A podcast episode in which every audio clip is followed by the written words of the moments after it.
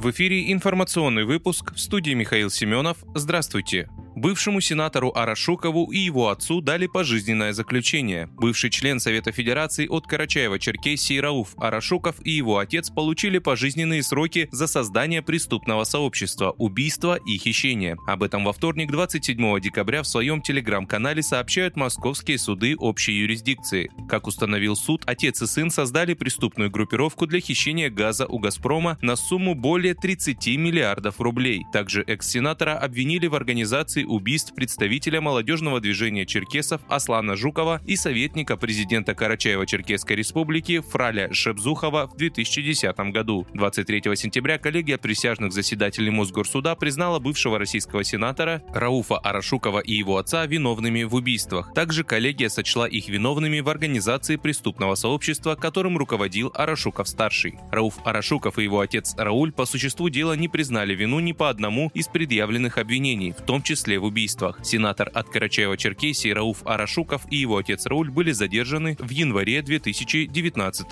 года.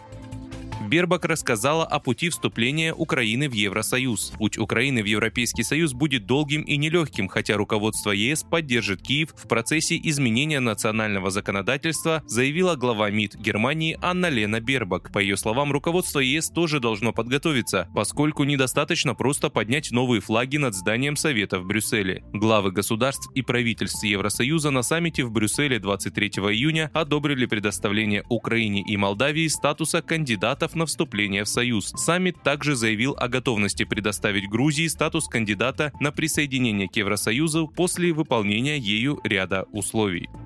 Белоусов заявил, что в следующем году российской экономике будет легче. 2023 год пройдет для российской экономики гораздо легче, нежели 2022, если ничего не произойдет. Такое заявление сделал первый вице-премьер России Андрей Белоусов в интервью телеканалу «Россия-24». Мы считаем, что 2023 год, если ничего не произойдет, будет, естественно, гораздо легче, чем 2022. Мы не видим там каких-то фатальных проблем, сказал он. Белоусов также отметил, что в следующем году не следует ждать роста ВВП на 3%. По его словам, в 2023 году спад российской экономики составит около нуля, несмотря на официальный прогноз чуть менее 1%. Продажи автомобилей «Москвич» начнутся в январе. Автомобили «Москвич» поступят в продажу в январе 2023 года, сообщил директор по маркетингу дилерского центра «Петровский» Сергей Новосельский. Старт продаж анонсирован, мы получили первые автомобили, готовы принимать первых посетителей, показывать их и рассказывать. Продажи мы начнем в январе. Мы переходим к стандартам «Москвича». Продажи начнутся в январе, к стандарту мы придем в марте, сказал Новосельский. Он добавил, что розничная цена автомобиля «Москвич» на бензиновом двигателе составит 1 миллион 970 тысяч рублей, а на электрическом 3 миллиона 500 тысяч рублей. Цвета будут представлены все. Вы слушали информационный выпуск. Оставайтесь на справедливом радио.